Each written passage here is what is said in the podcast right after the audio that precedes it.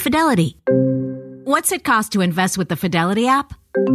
Start with as little as $1 with no account fees or trade commissions on U.S. stocks and ETFs. Hmm, that's music to my ears. I can only talk.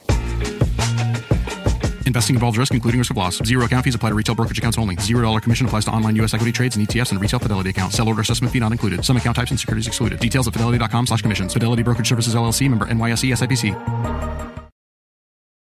Reese's peanut butter cups are the greatest, but let me play devil's advocate here. Let's see. So, no, that's a good thing. Uh, that's definitely not a problem. Uh, Reese's, you did it. You stumped this charming devil.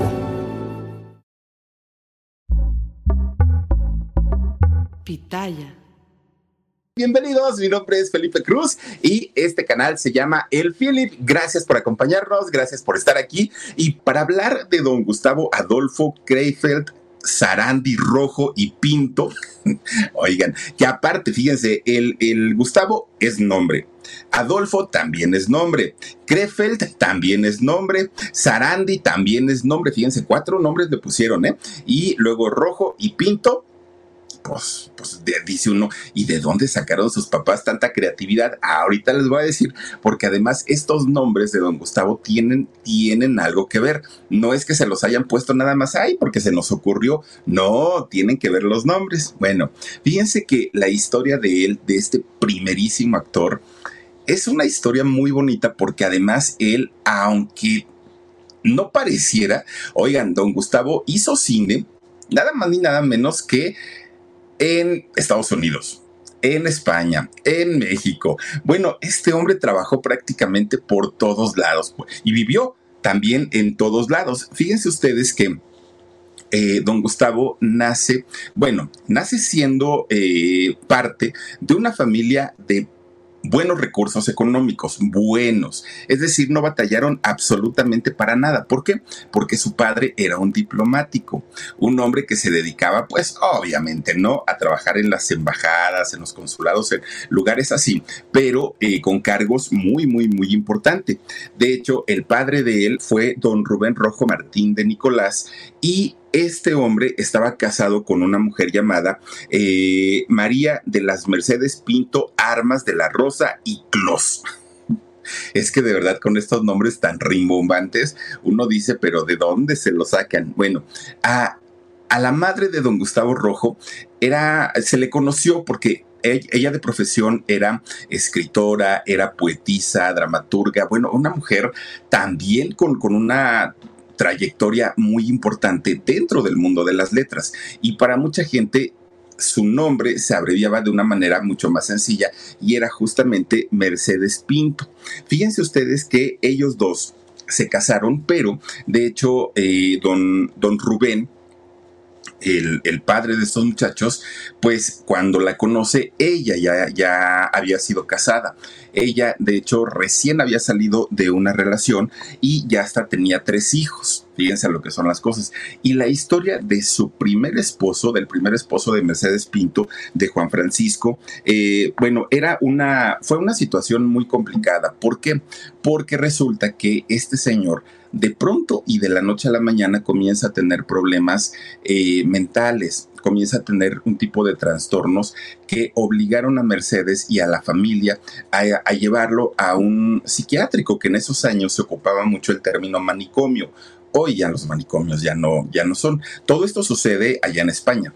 Y entonces resulta que cuando lo llevan a, un manicomio, la gente que, entraba a, a, estos centros supuestamente de rehabilitación les iba muy mal, mucho, mucho, muy mal. ¿Y por qué? Porque generalmente les daban unos castigos, les daban unos tratamientos terribles que más que ayudarlos los descomponían, ¿no? A, la gente que estaba encerrada ahí. Entonces, con todo el dolor del corazón, tanto de, Mercedes como de sus tres hijos, Juan Francisco, Mercedes y Ana María de Fonda, pues resulta que encierran a este hombre. Eran tantos los castigos que le daban, que le propinaban, que él muere dentro de, de este lugar. Bueno, pues resulta que ya fallecido este hombre dentro del psiquiátrico, queda pues obviamente María de las Mercedes queda en soltería, pero a cargo de sus tres hijos, o eh, Mercedes Pinto, ¿no? Queda a cargo de sus tres hijitos. Resulta que es el momento en el que conoce al diplomático que también era abogado, don Rubén Rojo. Don Rubén Rojo se enamora de ella pero cuando ella le comenta es que yo soy viuda y aparte de ser viuda tengo tres hijos a mi cargo, pues pues no creo que sea buena opción para ti. Sin embargo, el diplomático pues le dijo que no importaba, que él se hacía cargo de ella y además iba a adoptar a los tres hijos y los iba a ver como hijos propios y que nada les iba a faltar. Bueno, Después de mucha insistencia, resulta que Mercedes Pinto acepta la propuesta del abogado y diplomático y se casan. Hay otra historia muy interesante de, esta familia y es que resulta que mucha gente allá en España decía que en realidad don Rubén Rojo, el, padre de, de, Gustavo y de todos los demás muchachos, resulta que dicen que dentro de todo hubo como cierto complot para encerrar a eh, el esposo de María Pinto, de Mercedes Pinto, perdón, para encerrarlo en este psiquiátrico y él poderse quedar con ella. Eso se dice como, como extra, ¿no? Digamos que algo, algo no comprobado. Sin embargo, se habló muchísimo, muchísimo en aquellos años. Bueno, pues resulta que a final de cuentas ellos se casan y efectivamente eh, lo, adopta a esos muchachos y los hace parte de su familia. De hecho, dicen que el trato que les daba era prácticamente como de hijos. Nunca los vio como, pues, como los hijos de mi mujer y a su esposa fue su, su adoración. Bueno, pues resulta que de repente eh, se embaraza, fíjense nada más, se embaraza de su primer hijo. Este primer hijo nace en Madrid, Rubén Rojo, que es justamente de, quien ahorita nos decían, ¿no? El hermano de Gustavo. Nace él, pues hace casi 102 años, fíjense nada más. Nace allá en Madrid. Bueno, pues resulta que con esto ya la familia tendría cuatro hijos, ¿no? Este matrimonio tres del, del, primer matrimonio de Mercedes Pinto y uno más, ahora sí ya del nuevo matrimonio. Todo estaba excelentemente bien hasta que de repente, pues Mercedes Pinto se embaraza de su quinto hijo. Bueno, ya estando embarazada, pero, pero les hablo de que ya pues, andaba avanzadita de los siete meses, de repente, pues por cuestiones de trabajo de, del esposo, de don Rubén Rojo, que como les acabo de decir, era diplomático, pues él tenía que viajar prácticamente por eh, donde la, la, diplomacia lo llevara, ¿no? A diferentes países. Y es cuando le dicen, ¿sabes qué? Te nos vas a la embajada a Uruguay, le dijeron a él. Bueno, está bien. Entonces, lo que hace, pues es decir, no me voy solo, me llevo a mis hijos y me llevo a mi mujer. Pero todavía doña Mercedes le decía, oye, pero pues es que yo ya estoy embarazada. Y él le dijo, pues sí, pero no pasa nada. Pues mira, ya llegamos allá a Uruguay, ya que nazca tu, tu hijo, bueno, nuestro hijo. Ella dijo, bueno, pues está bien.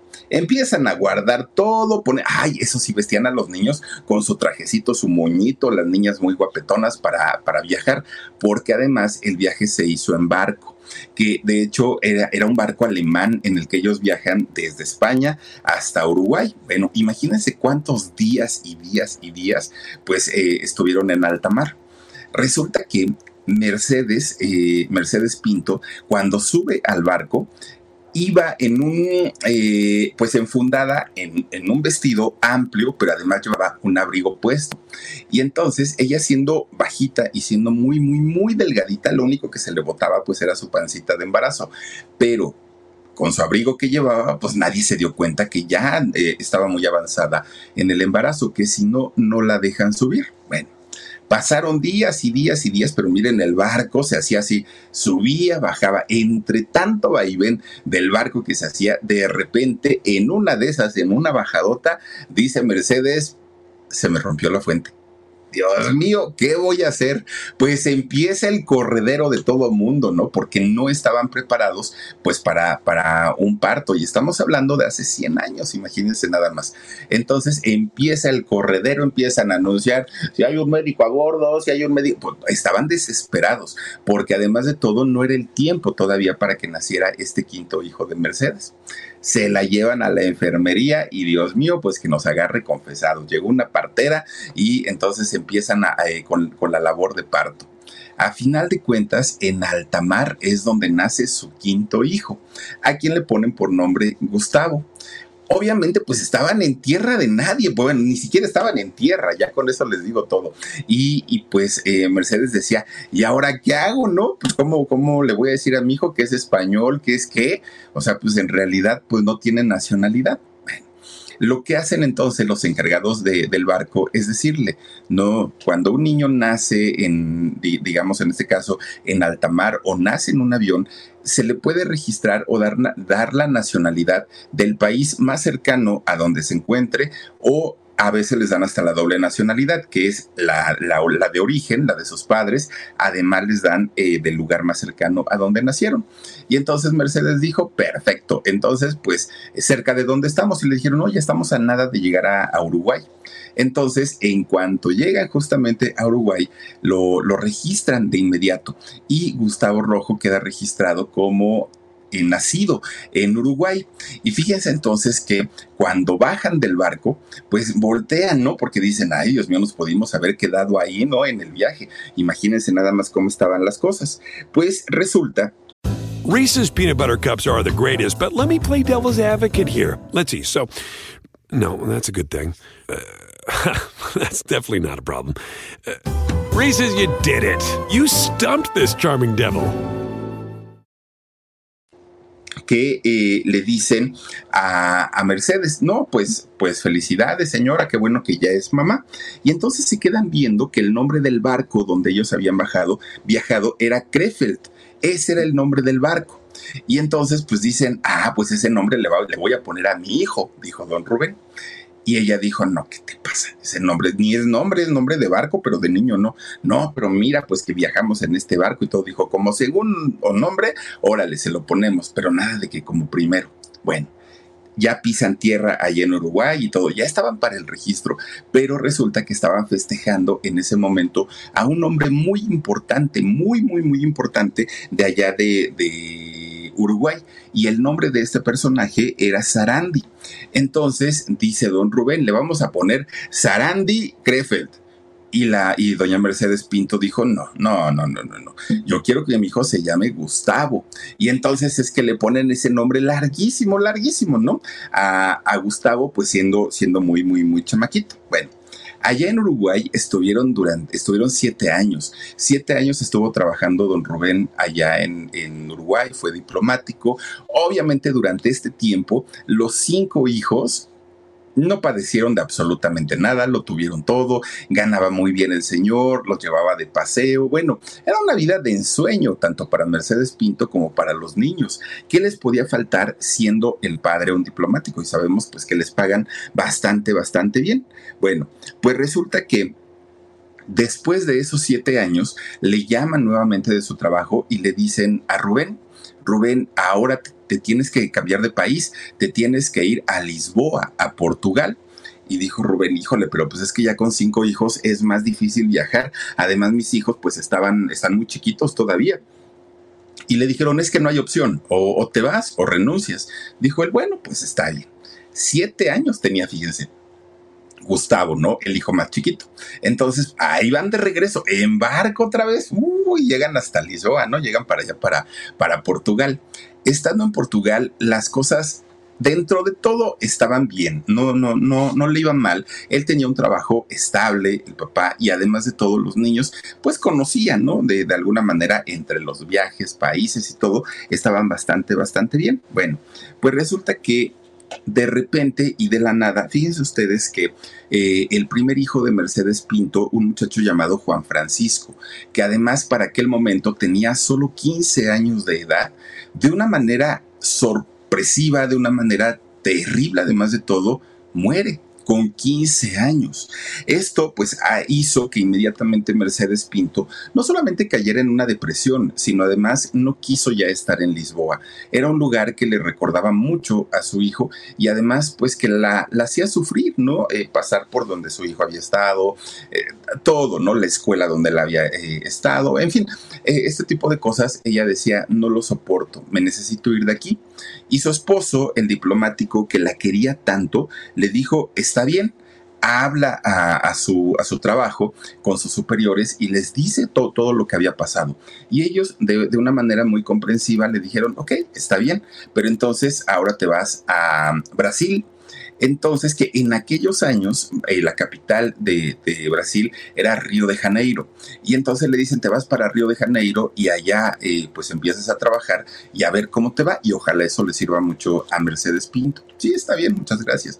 Ahí van de regreso, otra vez, ¿no? Vuelven a América. Y fíjense que llegando a, Brasil, comienza una vida como de cierta inestabilidad para toda la familia, porque no logran acomodarse al 100% ahí en Brasil e inmediatamente viajan a Chile.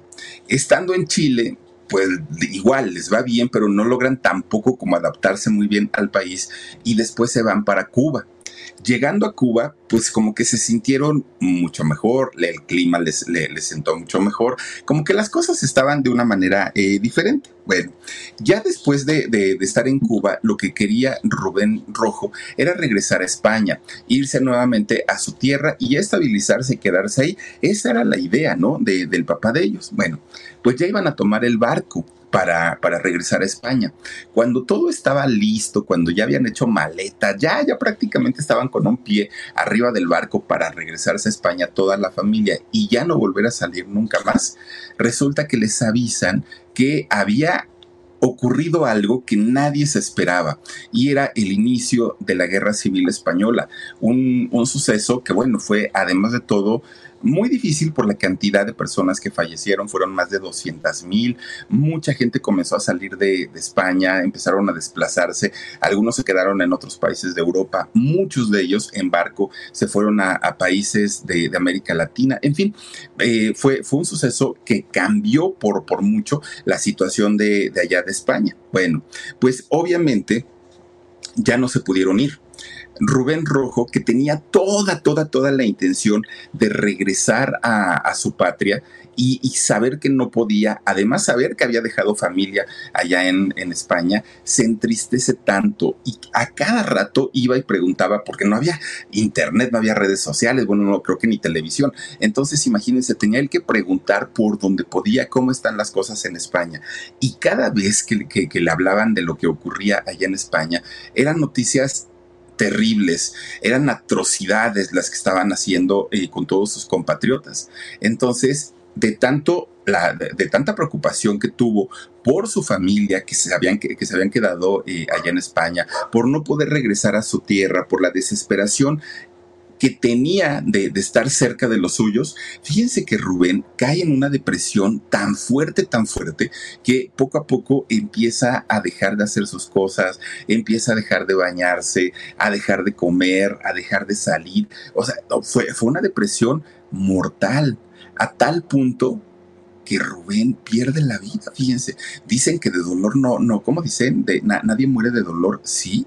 En el caso de, Rubén Rojo fue tanto, tanto su, su sufrimiento por sus compatriotas, por su familia, por la angustia de no saber qué era lo que pasaba en su país y de querer colaborar y no poder hacerlo, que el Señor en esta depresión que, que padeció, pierde la vida mucha gente para, para aquel momento decía, pues fue algo más o menos parecido a lo que le ocurrió al primer esposo de, Mercedes Pinto. Haya sido o no haya sido, finalmente había dejado en la orfandad a cinco niños, cinco muchachos que además tenían un estilo de vida, bueno, de príncipes, ¿no? Y princesas a Mercedes, una mujer que ya se había acostumbrado a la buena vida, que nada les, les hacía falta, y ahora pues este sustento de la familia, este sostén de la familia, había muerto en Cuba y pues obviamente había que preparar todo para, para despedir al diplomático, pero además ahora también había que pensar, ¿y qué vamos a hacer nosotros? ¿Dónde vamos a vivir si la casa donde estábamos se la daban por, por el trabajo del papá? ¿Qué vamos a comer si pues las cosas en España están terribles, ya ni le mandaban dinero al diplomático, ¿no? Porque pues mientras se solucionaban las cosas, pues no había sueldo, pero pues él tenía su buen dinerito guardado. Entonces, pues ya sin él ya no nos van a mandar nada. Comienza la preocupación, obviamente, para Mercedes con sus cuatro hijos para aquel momento, porque ya había muerto uno, uno de ellos, pero finalmente cuatro hijos que tenía que alimentar, que tenía que ver por ellos. Y para, para Mercedes no era nada fácil, no era, era una situación que se le complicaba por todos lados. Los hijos sobre todo los mayores, sabían lo que estaba pasando, pero pues estaban chicos todavía como para entender la, la, gravedad de lo que les estaba ocurriendo. Y en el caso de Gustavo, que pues era realmente un niño que pues todavía entraba a la adolescencia, pues imagínense, ¿no? Él veía todo lo que ocurría, pero tampoco...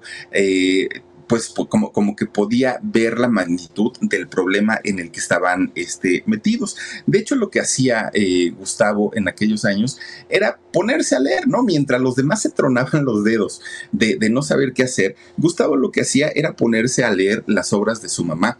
Recordemos que ella eh, pues era escritora. De hecho, todos los hijos todos, ¿no? Bueno, cuando estaban los cinco, desde los cinco hijos, Mercedes lo que hacía era sentarlos a cierta hora del día y comenzar a leerles, si no sus obras, obras de otros autores, pero lo que quería era fomentarles el amor a la lectura, a la cultura, a las artes, pues una mujer que a final de cuentas estaba metida en, ese mundo. Entonces, cuando ya faltó su papá de, de, Gustavo, pues él lo que hacía era decir, pues me pongo a leer, me pongo a leer, y él en eso se refugiaba, ¿no? De hecho, fíjese que él con eh, Rubén, su hermano, lo que hacían era ponerse a leer sobre todo historias griegas. Reese's peanut butter cups are the greatest, but let me play devil's advocate here. Let's see. So, no, that's a good thing. Uh, that's definitely not a problem.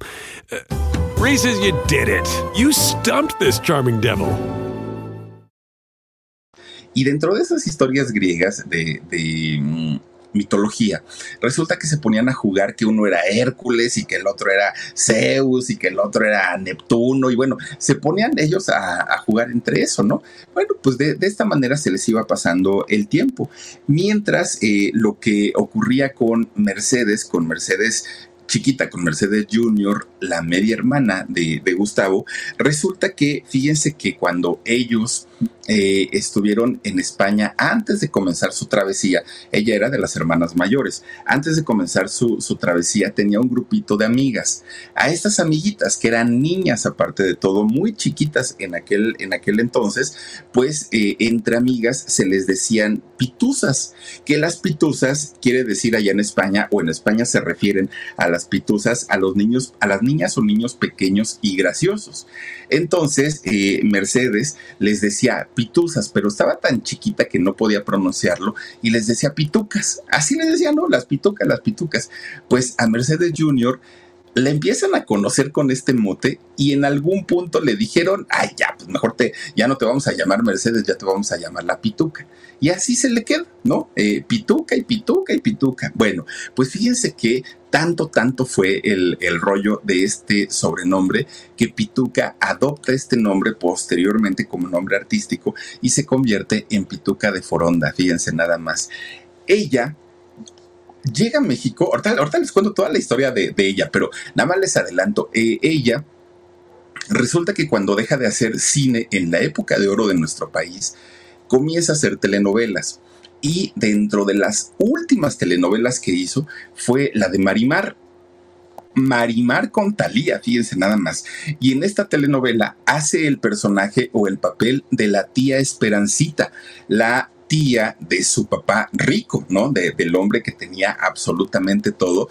Y ese personaje de la tía Esperancita, bueno, se, se hizo mundialmente conocido porque todas las, las telenovelas de Talía, pues han tenido un éxito que han llegado a Filipinas, a Japón, a todos, a todos lados. Bueno, pues resulta que la tía eh, Esperancita o Pituca de Fonda eh, era una chica que desde muy chiquita, desde muy, muy niña, ella sentía esa atracción por las, por las artes, ¿no? Sobre todo por la actuación, por, por ese tipo de, mm, actividades que le gustaban desde que era pequeña, pero su papá, siendo diplomático, decía no. No, no, no. Bueno, el segundo papá, ¿no?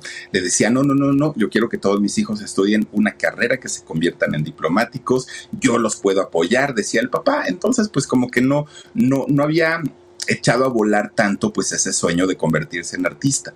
Pero ya sin su padre, ve no solamente una oportunidad de generar dinero, de trabajar, ¿no? En, el mundo de la actuación. Además lo ve como, eh, pues, una manera de realizar sus sueños, que era lo que quería y había querido de toda la vida. Bueno, pues resulta que ya, regresando a Cuba eh, nuevamente cuando ellos eran chiquitos, resulta que Mercedes Pinto hace un esfuerzo sobrehumano porque ella también entendía que Cuba en aquel momento era un país de fiesta, de shows, de espectáculos.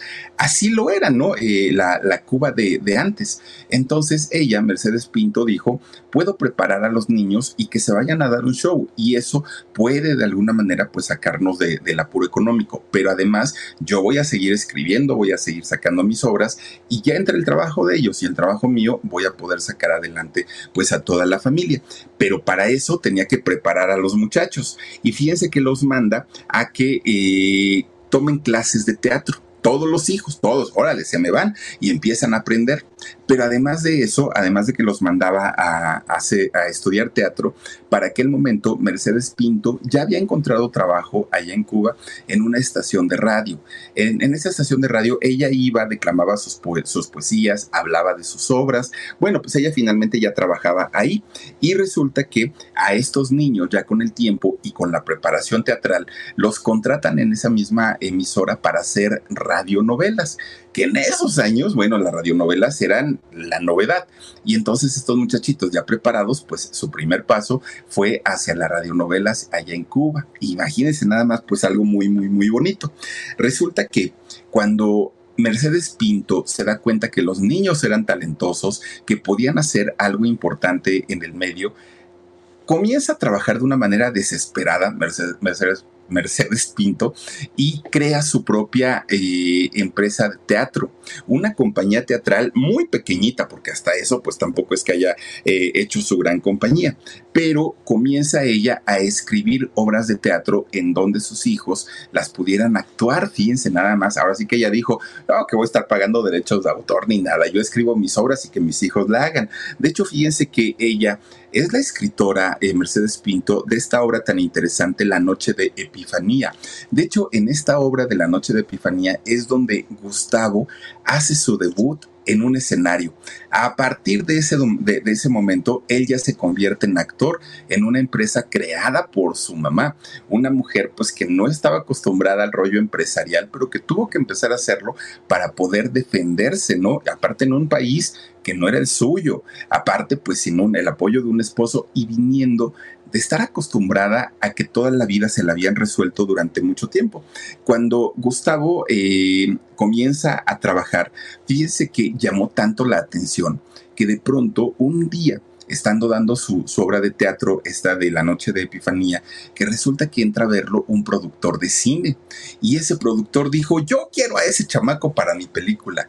Oigan, Gustavo Rojo comienza a hacer cine desde los 14 años allá en, Cuba. Entonces, pues obviamente todo esto para Mercedes Pinto, la mamá de ellos, era como decir, valió la pena tanto esfuerzo, tanto sacrificio, porque resulta que ahora estaba haciendo esta película que se llamó Ahora seremos felices. Bueno, pues en esta película de Ahora Seremos Felices, Gustavo le dice al productor, oiga, pero yo tengo, mis hermanos también actúan y son muy buenos. Y entonces le presenta a su hermana Pituca, ¿no? A su hermana Mercedes, Mercedes Jr.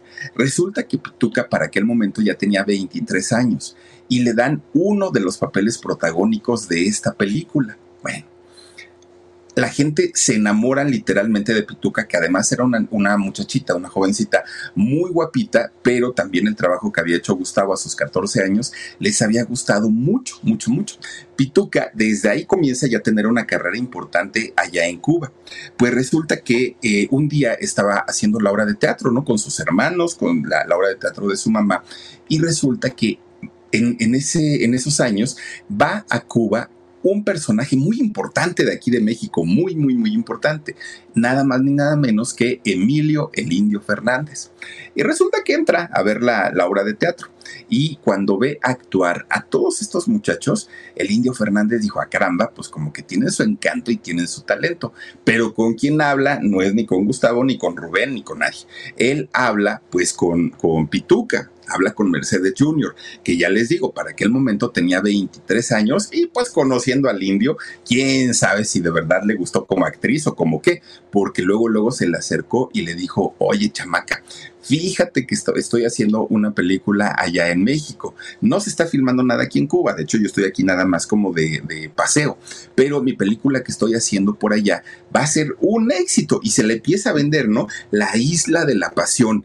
Fíjense que eh, en, esta eh, película le dice el indio Fernández a Pituca de Fonda que ella podía ser, uy, una estrella, que la iban a conocer en todo México, para aquel momento se vivía la época de oro del cine mexicano, en fin, le empieza a bajar la luna, el cielo y las estrellas y Pituca dijo, sí, y entonces Pituca eh, pide permiso de su mamá, fíjense nada más, y le dice pues que eh, tenía que viajar a México porque iba a trabajar con uno de los cineastas más importantes y este cineasta iba a ser pues Emilio el Indio Fernández. Resulta que viaja a México, comienza a trabajar, pero cuando Pituca de Fonda eh, comienza a trabajar ya en México, tenía un objetivo y el objetivo era comenzar a abrirle la puerta a sus otros hermanos. Ella decía, ok, sí, yo estoy trabajando y estoy muy bien aquí, pero mis hermanos en Cuba no se le están pasando muy bien. Para poder salir adelante tienen que trabajar muchísimo. Y aquí en México ya me di cuenta que es un paraíso, dijo Pituca de Fonda. Entonces eh, llega el momento en el que hace sus ahorritos, les manda el dinero, les arregla todo el papeleo y en 1943 no solamente viaja a México Rubén, no solamente viaja Gustavo, no solamente viaja la mamá, bueno, jalaron hasta con el perico, todo mundo llegaron aquí en, México. Bueno, de hecho no, no, no todos fueron los que viajaron. Fíjense que la, hija mayor de, de Mercedes, Ana María, ella dijo, no, no, no, yo no me voy a México, yo me voy a España con mis tíos y no importa que las cosas no estén bien ahorita, yo me voy, ese, ese era su sueño de mi papá.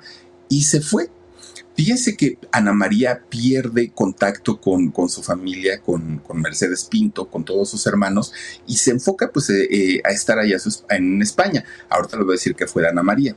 Resulta que ya cuando llegan los, hermanos, tanto Rubén, eh, ya estaba Pituca de Fonda, ya venía Gustavo y venía la mamá, cuando llegan los cuatro a México, no fue nada difícil para sus hermanos comenzar a hacer carrera en México. Reese's peanut butter cups are the greatest, but let me play devil's advocate here. Let's see. So, no, that's a good thing. Uh, that's definitely not a problem. Uh, Reese's, you did it. You stumped this charming devil.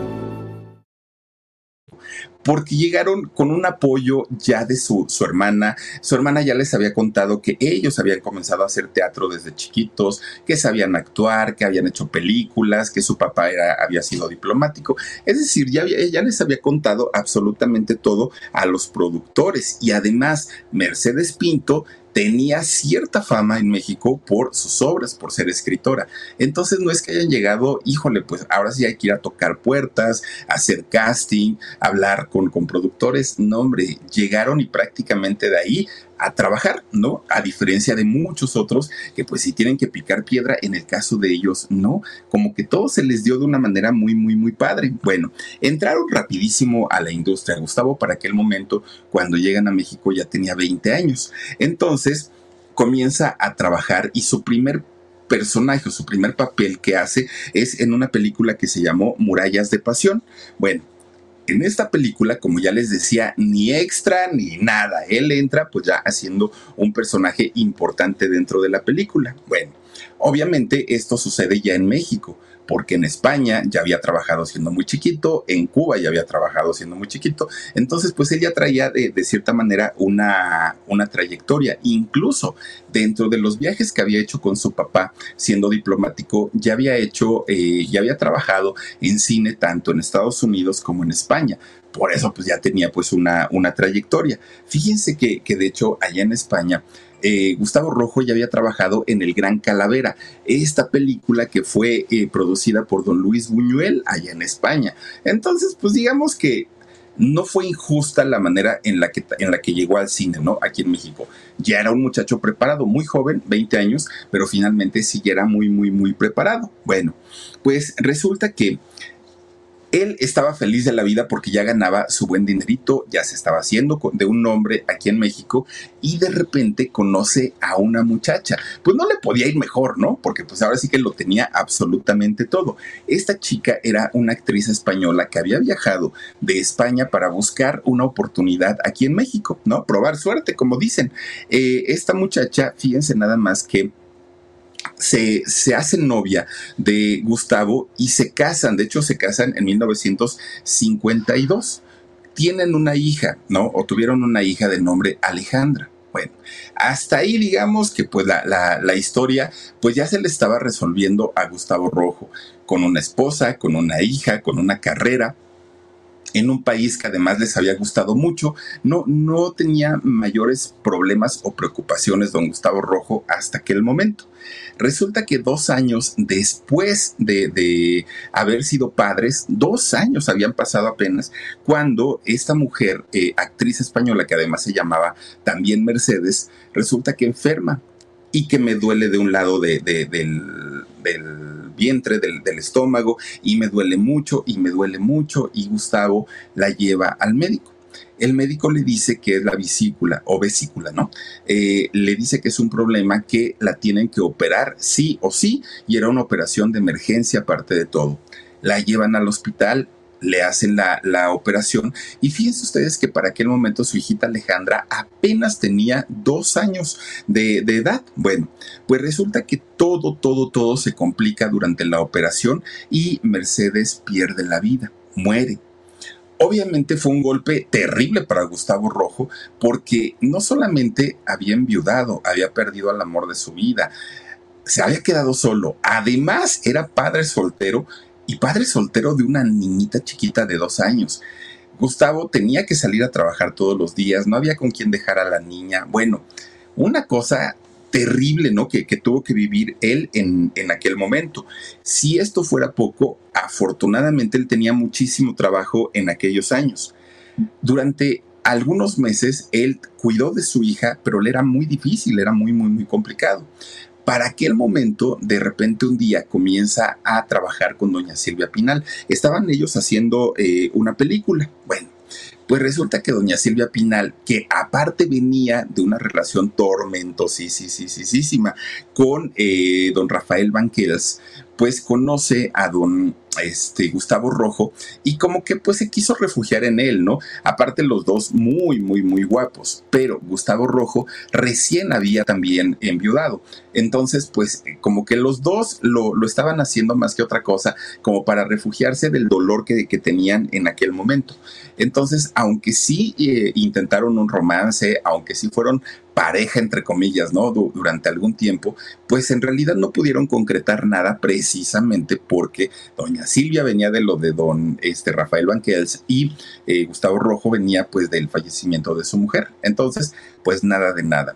Estaba en eso cuando de repente Gustavo comienza a, recorrer, a recordar todo lo que había vivido con Mercedes, con su exmujer, y recuerda que ya en su lecho de muerte, Mercedes le había dicho que ella sabía que iba a morir, que no iba a sobrevivir porque se sentía bastante, bastante mal y que el único favor que le pedía, lo único, su última voluntad, es que llevara a su hija Alejandra a España con su familia, con sus abuelos, con sus tíos, que de esa manera los tíos y los abuelos iban a mitigar un poquito el dolor de la pérdida de ella, ¿no? De, de, Mercedes. Además que estaba consciente que Gustavo era un hombre joven, que Gustavo tenía que trabajar muchísimo, que no iba a poder cuidarla y sabía perfectamente que en un momento, en algún momento de la vida, iba a rehacer, a rehacerla, ¿no?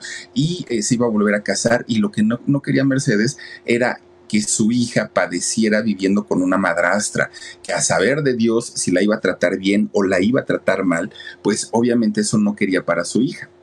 Gustavo después de recordar esto, dijo, yo no, yo no voy a llevar a mi hija con su familia, es mi hija, ¿cómo la voy a dar? ¿Cómo se la voy a dejar a sus abuelos?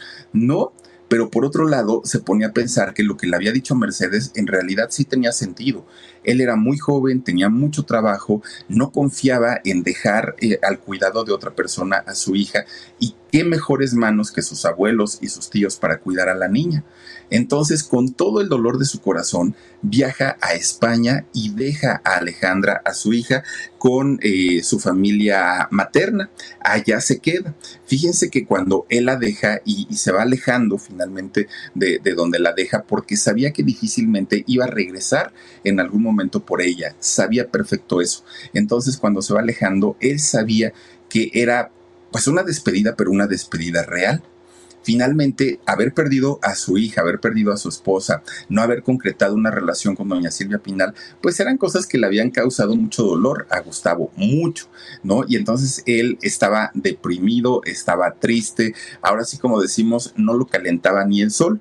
Fíjense ustedes que eh, todavía cuando llega allá a España, que se fue con su representante, allá a España que, que él lo acompañó para que eh, pudiera entregar a su hija, el representante lo vio tan mal, tan mal a don Gustavo, que rápido se empieza a mover el representante para conseguirle trabajo. Dijo, es que no puedes estar así y no porque te haga falta el dinero. Lo que sucede es que, eh, pues, si, yo permito que no trabajes, la depresión te va a comer. Recuerda de qué murió tu padre, le decía su, representante.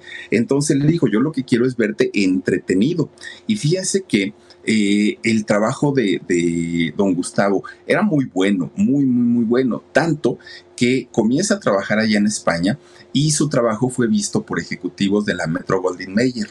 Entonces le dicen a, Gustavo, oye, ¿no te gustaría ir a trabajar para allá, para Hollywood? ¿Podemos ir? Y Gustavo dijo, pues sí, pero no lo dijo emocionado. Y entonces, pues los de la Metro Goldwyn Mayer dijeron, ay, este todavía de que le estamos ofreciendo ir a trabajar a Hollywood, todavía se pone con sus moños. Lo que sucedía es que don Gustavo ya había trabajado en Hollywood. Siendo muy jovencito, cuando su padre andaba de país en país, él había hecho una película, por lo menos una, allá en Hollywood, Tarzán y las Sirenas. Entonces, pues ya, ya para él no era una novedad, no era una sensación, ni conocer un país porque ya conocía Estados Unidos, pero tampoco trabajar con actores de primer nivel porque ya lo había hecho hecho. Entonces no le emocionó, sin embargo, sí eh, se va para Hollywood y sí comienza a trabajar allá. Bueno. Reese's peanut butter cups are the greatest, but let me play devil's advocate here. Let's see. So, no, that's a good thing. Uh, that's definitely not a problem. Uh, Reese's, you did it. You stumped this charming devil. Estando en Estados Unidos, Rara vez viajaba a México, rara vez viajaba a España. Él estaba ya como más enfocado en, su trabajo, pero no dejaba de pensar ni en su exmujer, mucho menos en su hija. De repente, estando allá en Hollywood, uno de sus amigos, porque hizo amistades allá en Hollywood, resulta que le dice, oye, ¿en serio quieres salir de tu depresión? Pues, eh, pero pues mira, así como están las cosas, ya la verdad no te voy a presentar a un bombón de mujer, pero un bombón así, pero, pero guapísimo, guapísima, guapísima. Y resulta que esta mujer que le presenta era nada más ni nada menos que una jovencísima Brigitte Bardot Fíjense nada más. Para aquel momento Brigitte tenía 23 años, estaba bien jovencita y estaba en su mejor momento, en su mejor momento. Y Brigitte cuando lo vio, pues dijo, este muchacho, pues así como que jacarandosón, como que está guapetón y ella, fíjense que comienza a eh, buscarlo, ¿no? Pero Gustavo estaba todavía muy, muy, muy deprimido, todavía no estaba como preparado para una relación. Entonces sí, fueron a cenar, no una, muchas veces. Después Brigitte se fue para... Em, eh, Francia y allá Francia, fíjense, vean nomás qué chulada de mujer, allá en Francia, fíjense nada más que iba Gustavo a, viajarla o cuando eh, estaba, iba a este, ¿cómo se llama? España, Gustavo, Brigitte iba a buscarlo también a España. Es decir, sí se pudo dar una relación entre ellos, pero de repente un día Brigitte le dijo a don Gustavo, oye, vámonos a Italia y nos quedamos allá una temporada larga y quién sabe, en una de esas regresamos casados. Y ahí fue donde ya no le gustó a, Gustavo y le dijo que no, que muchas gracias, pero pues él todavía no superaba la pérdida de su hija y la pérdida de su, de su exmujer, entonces pues que lo más sano es que hasta ahí quedaran como amigos y no sucediera nada más. Bueno, pues total, miren, pues Brigitte dijo, ay, pues que luego está rogando a uno teniendo así de, de pretendientes. Entonces resulta que Gustavo se sigue enfocando 100% en su trabajo, no quería ni tenía tiempo de, ninguna otra relación. Y durante todo ese tiempo, Gustavo trabajó en España, en México, en Estados Unidos y bajo las órdenes de productores de renombre, pero productores muy, muy, muy importantes. Bueno, pues resulta que cuando al fin pudo salir de la, de la depresión gracias a todo el trabajo que realizó y gracias a los premios, reconocimientos que le estuvieron dando, pues eh, es el momento en el que el amor le vuelve a sonreír. Fíjense ustedes que conoce a una mujer de nombre Erika Remberg. Esta mujer eh, de origen austriaco conoce, también actriz, conoce a Gustavo Rojo y ellos se casan en 1959, los dos. Él ya tenía para aquel momento 36 años, ya no era precisamente un jovencito pero resulta que la diferencia de, carácter o de caracteres, la, diferencia de culturas, de idiomas, bueno, hicieron que el matrimonio como que no, no amarrara, como que no funcionara bien del todo y solamente duraron cinco años casados. Después de estos cinco años, Gustavo y esta mujer, Erika Remberg, terminan divorciados. Claro, fue un golpe difícil para Gustavo, pero no fue lo mismo que haber perdido a su primera esposa y haber tenido que dejar a su hija allá en, este, en España. Bueno, él ya divorciado, pues dijo, yo seguiré trabajando. Cuando él decide seguir trabajando, la industria del cine ya estaba cambiando, ya no era la misma. Además de todo, ya existía la televisión y la televisión estaba comenzando a producir telenovelas. Y es cuando Gustavo comienza a ver esta oportunidad o ve a la televisión como una nueva oportunidad y resulta que hace su primer telenovela, No creo en los hombres. Fíjense ustedes que cuando hizo esta telenovela que en México. Fue un trancazo, fue un, exitazo, resulta que lo ven a, Gustavo Rojo en Perú.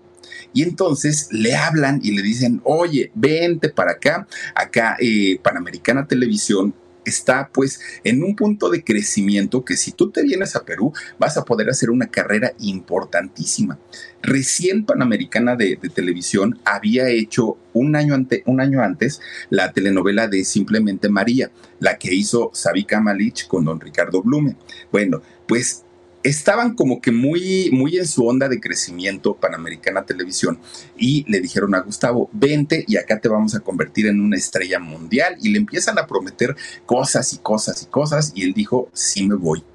Va para Perú y fíjense que ya estando ahí hace eh, una telenovela bastante, bastante interesante que de, alguna manera, pues esta telenovela lo, lo, catapulta. ¿Por qué? Porque resulta que esta novela que, que él hizo, la hace en, fue una telenovela que se hizo en dos partes. Lo contratan a él como protagonista y Dios mío, se me olvidó el nombre de la telenovela, a ver si me, recuerdas, Dani. Pero bueno, hace esta, eh, esta telenovela y en la segunda parte, porque sí fue muy exitosa y sí pudieron hacer eh, esta telenovela, le ponen de, de, coprotagonista a una mujer muy jovencita, muy, muy, muy jovencita, que de hecho ella había sido ex reina de belleza allá en Perú. El nombre de ella era Carmela Stein Bedoya esta muchachita entra a trabajar en esta telenovela peruana justo con, con Gustavo y cuando ellos se ven, pues ella cae rendida a sus pies porque además Gustavo para aquel momento ya era un, hombre hecho y derecho, ya tenía 48 años y esta muchachita pues era una, una mujer joven, ¿no? Bastante, bastante jovencita. Bueno, pues Gustavo inmediatamente queda fascinado con ella y más porque se dio cuenta que ella le echaba, le, echaba los ojitos. Entonces comienzan a salir, fíjense nada más. Bueno, pues resulta que ya cuando, cuando el romance comienza a tomar forma, cuando ya comienzan ellos pues a planear el matrimonio, pues sí mucha gente decía, mm, no van a durar, uy, no, es mucho para ella, decía, ¿no? Pues fíjense ustedes que esta mujer, Carmela Steinbedoya, se convierte en la tercera y última esposa de don Gustavo Rojo. De hecho, eh, con ella, con Carmen, que ella, él, acostumbraba a decirle Carmen, fíjense que eh, pudo encontrar la estabilidad que había perdido desde que murió su primera esposa. Entonces estaba muy, muy, muy contento. Fíjense que de hecho Carmen estuvo con don Gustavo Rojo hasta el último día de la vida de él. No, no se separó nunca de él y tuvieron tres hijos, ¿no? Ahora sí que tres hijos, más la hija que ya tenía don Gustavo, que es Alejandra y que vivía en España. Los hijos de este nuevo matrimonio fueron Enrique, Juan Carlos y Ana Patricia. Ana Patricia, que es la que conocemos, la güerita, ¿no? Que también hace telenovelas. Bueno, ¿Qué fue de Alejandra? Alejandra, la primera hija de don Gustavo Rojo. Fíjense que ella eh, al día de hoy sigue viviendo en España, está casada, tiene tres hijos, y eh, en el caso de ella, en algún momento pudo reencontrarse con su papá, si tuvo la oportunidad. Cuando se reencuentra con su padre, ella ya era mamá. Entonces llega y le presenta a sus nietos. Gustavo Rojo enloquece con los nietos, con los hijos de, Alejandra, porque además dicen que se parece mucho a ella. Entonces cuando los vio, pues como que dijo, es mi hija cuando yo la vine a entregar. Y él está, estaba, ¿no? Fascinado con, con los nietos, con los hijos de, de Alejandra. Bueno, pues resulta que Enrique, el, otro hijo de, don Gustavo, eh, a él se le dio, fíjense nada más por el asunto diplomático o el asunto de la diplomacia, ¿no? Que había ejercido su abuelo. El, que murió allá, Rubén, el que murió en Cuba. Y entonces este muchacho, Enrique, se hizo diplomático y eh, vive en, eh, bueno, obviamente se la pasa viajando por sus, por sus trabajos de diplomático. En el caso de Rubén, vive en Estados Unidos y obviamente Ana Patricia, pues ya sabemos, ¿no? Que es una muchacha que ha hecho carrera en México, al igual que su padre, es una actriz muy, muy, muy reconocida. Bueno, pues resulta que don Gustavo Rojo, durante todos los años de su trabajo, todo el, pues la vida actoral que, que llevó, se le conoció como el caballero de la actuación. ¿Y por qué? Porque un hombre, como muñequito de pastel, bien vestidito todo el tiempo, muy perfumadito, siempre se cuidó mucho la piel, un señor muy educado, pero además de ser muy educado, muy preparado, porque desde que estaba chiquito, su mamá siempre le inculcó la cultura, ¿no? El, leer, el aprender, viajó desde muy chiquito por diferentes partes del mundo y eso abrió su mente también. Entonces, para quienes tuvieron la oportunidad de platicar con él, decían que era un agasajo escuchar sus anécdotas, sus aventuras, todas las experiencias de vida que llevaba y era de, lo, de los actores consentidos y preferidos por las actrices para hacer pareja precisamente porque decían, es que es todo un caballero, es que huele tan bonito, es que nos trata y nos habla tan bonito. Bueno, un hombre que además, don Gustavo tenía una, una voz tan colocada, tan modulada, que bueno, hacía soñar, ¿no? Eh, a las chicas. Una voz muy elegante la de don, don, don Gustavo Rojo. Aún así, fíjense ustedes que, que don Gustavo pues dicen por ahí, decía Juanga, ¿no? El, el, tiempo pasa y a nadie perdona y exactamente, don Gustavo trabajó tanto, tanto durante toda su vida que cuando llegan los años 80, fíjense que la carrera que él había hecho con tanto esfuerzo y sacrificio en el cine comienza como a que tener una, una bajada, ¿no? Un declive. ¿Y por qué? Pues porque el cine ya no era el cine de la época de oro, ya, bueno, ni siquiera la época ya, ya de eh, los rock and rolleros, ¿no? Y eso ya había pasado. Ya eran nuevas historias, ya se buscaban nuevos personajes. Un hombre elegante como Gustavo Rojo ya no entraba en las películas de albures, de sexicomedias, de todo esto, y ya dejan de llamarlo poco a poquito el trabajo en cine comienza a ser menos, menos, menos, menos, menos. Además, él ya pasaba los 50 años y eso tampoco le ayudaba. Sí lo llegaban a llamar, pero le daban papeles secundarios, papeles muy pequeños, nada que ver con lo que se merecía un actor con la trayectoria de Gustavo Rojo. De hecho, la última película que él hizo fue la que eh, filmó en 1988 Reese's peanut butter cups are the greatest, but let me play devil's advocate here. Let's see. So, no, that's a good thing. Uh, that's definitely not a problem. Uh, Reese's, you did it. You stumped this charming devil. que se llamó Sabor a mí. Esta película que la protagonizó don José José, que en paz descanse, ahí sale precisamente don Gustavo Rojo y después de ahí su carrera en cine se terminó. Lo que siguió para él fueron las obras de teatro y las telenovelas, que en las telenovelas fue donde encontró su mayor nicho, ¿no? Porque además eran jornadas larguísimas de trabajo, pero obviamente lo proyectaban de una manera tremenda. El teatro no. El teatro eran ensayos, eran dos, horas, dos horas de horas de teatro, pero la proyección no se comparaba en nada a la de la televisión. Bueno, pues como sea, nunca le faltó trabajo ¿eh? a don Gustavo Rojo, nunca, nunca, nunca. De hecho, eh, cuando hizo la telenovela Un Camino hacia el Destino, que se hizo en el 2016, ahí es donde él se despide de las telenovelas. Fue la última en la que él trabajó y después de ahí ocasionalmente llegó a hacer alguna obra de teatro. Pero bueno, resulta que Don Gustavo era tan polifacético que fíjense que también hizo programas de comedia, por ahí lo llegaron a invitar a la hora pico, en, estuvo, ¿saben? Estuvo en un programa, si no mal recuerdo, donde estaba Héctor Suárez Gómez, que era el de diseñador de ambos sexos. Ahí también estuvo. Es decir, también explotó la parte de, comedia en su carrera y dicen que no era malo. Yo en esa parte no lo, no lo ubico. Lo ubico como actor, ¿no? Como actor eh, serio, dramático, pero no, no en, en, comedia. Pero dicen que era muy, muy, muy bueno. Bueno, pues resulta que la carrera de don, don Gustavo fue tan amplia, tan larga y él fue un hombre longevo además de todo, que fíjense que un día eh, el Centro Iberoamericano para el Desarrollo de las Artes en el 2014 creó un reconocimiento, un reconocimiento al que le pusieron el nombre Gustavo Rojo.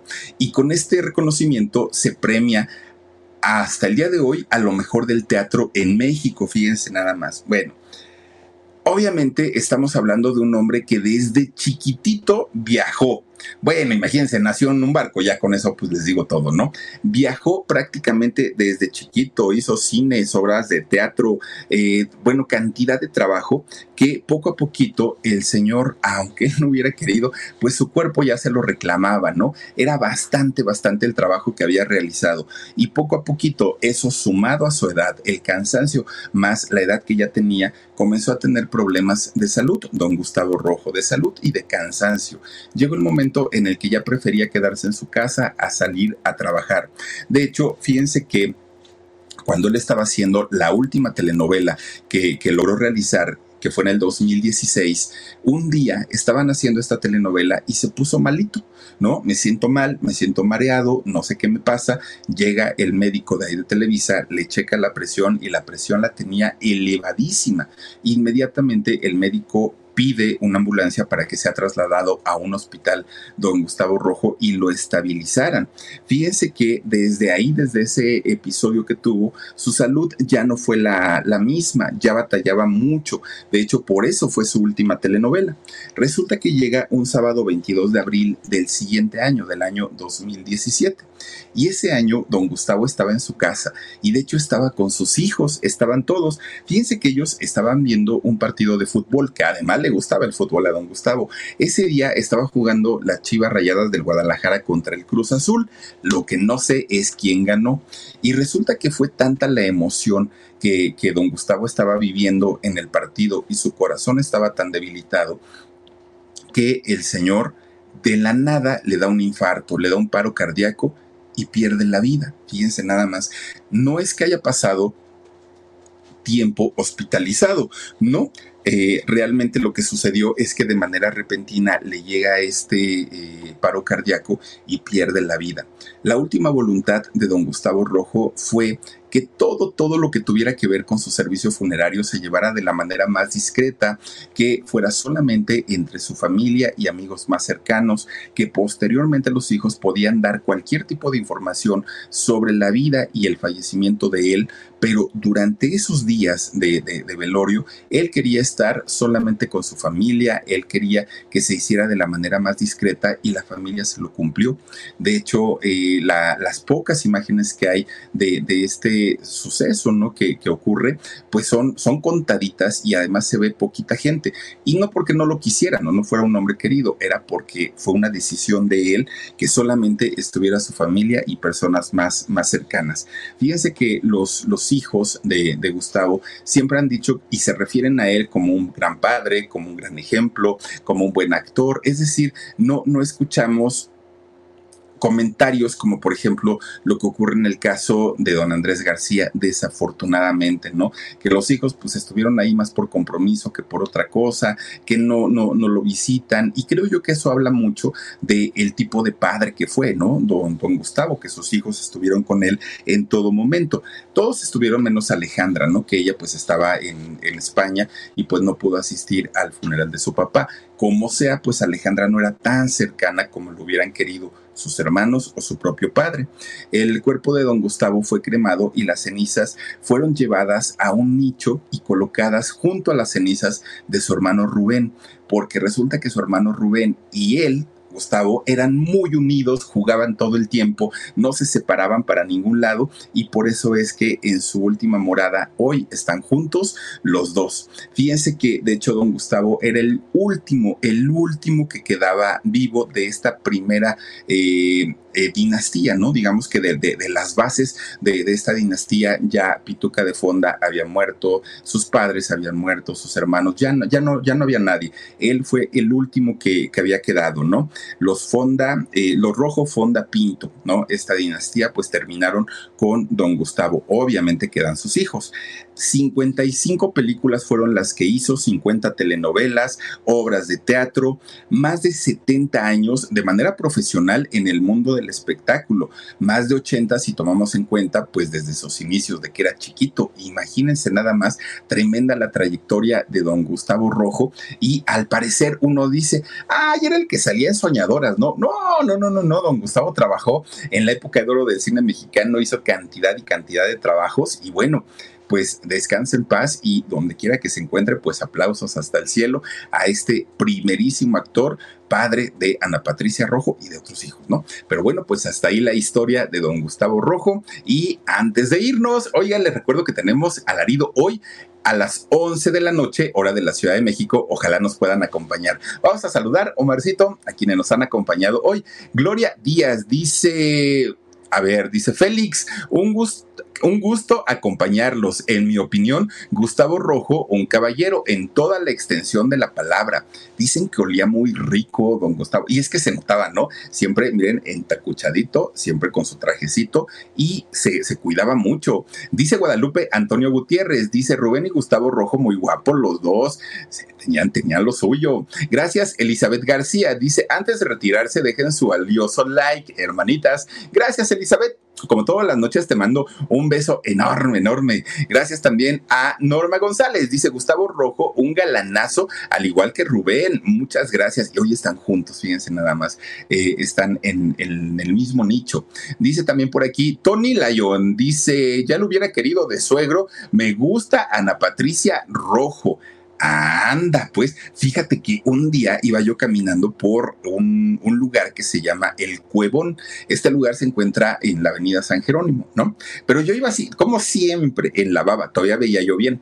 Iba en la baba y de repente, oigan, choco con una persona yo no me di cuenta, ¿no? O sea, la, la, verdad, pues es que no. Y cuando volteo, ay, Dios mío, yo dije, a esta muñeca yo la conozco. Una muñequita, Ana Patricia Rojo, pero muñequita, muñequita bien guapa. Señorita, perdóname, por favor. Ay, nomás me torció la boca y se siguió derecho, ¿no? Pero porque si chocamos feo. Oigan, están como apenas hace poquito. Fíjense, apenas, ¿eh? esta semana, esta semana, fui a, este, a tramitar un, unos documentos que necesito. Entonces estaba yo formado en, pues así en, en la fila y aparte había muchísima, muchísima gente.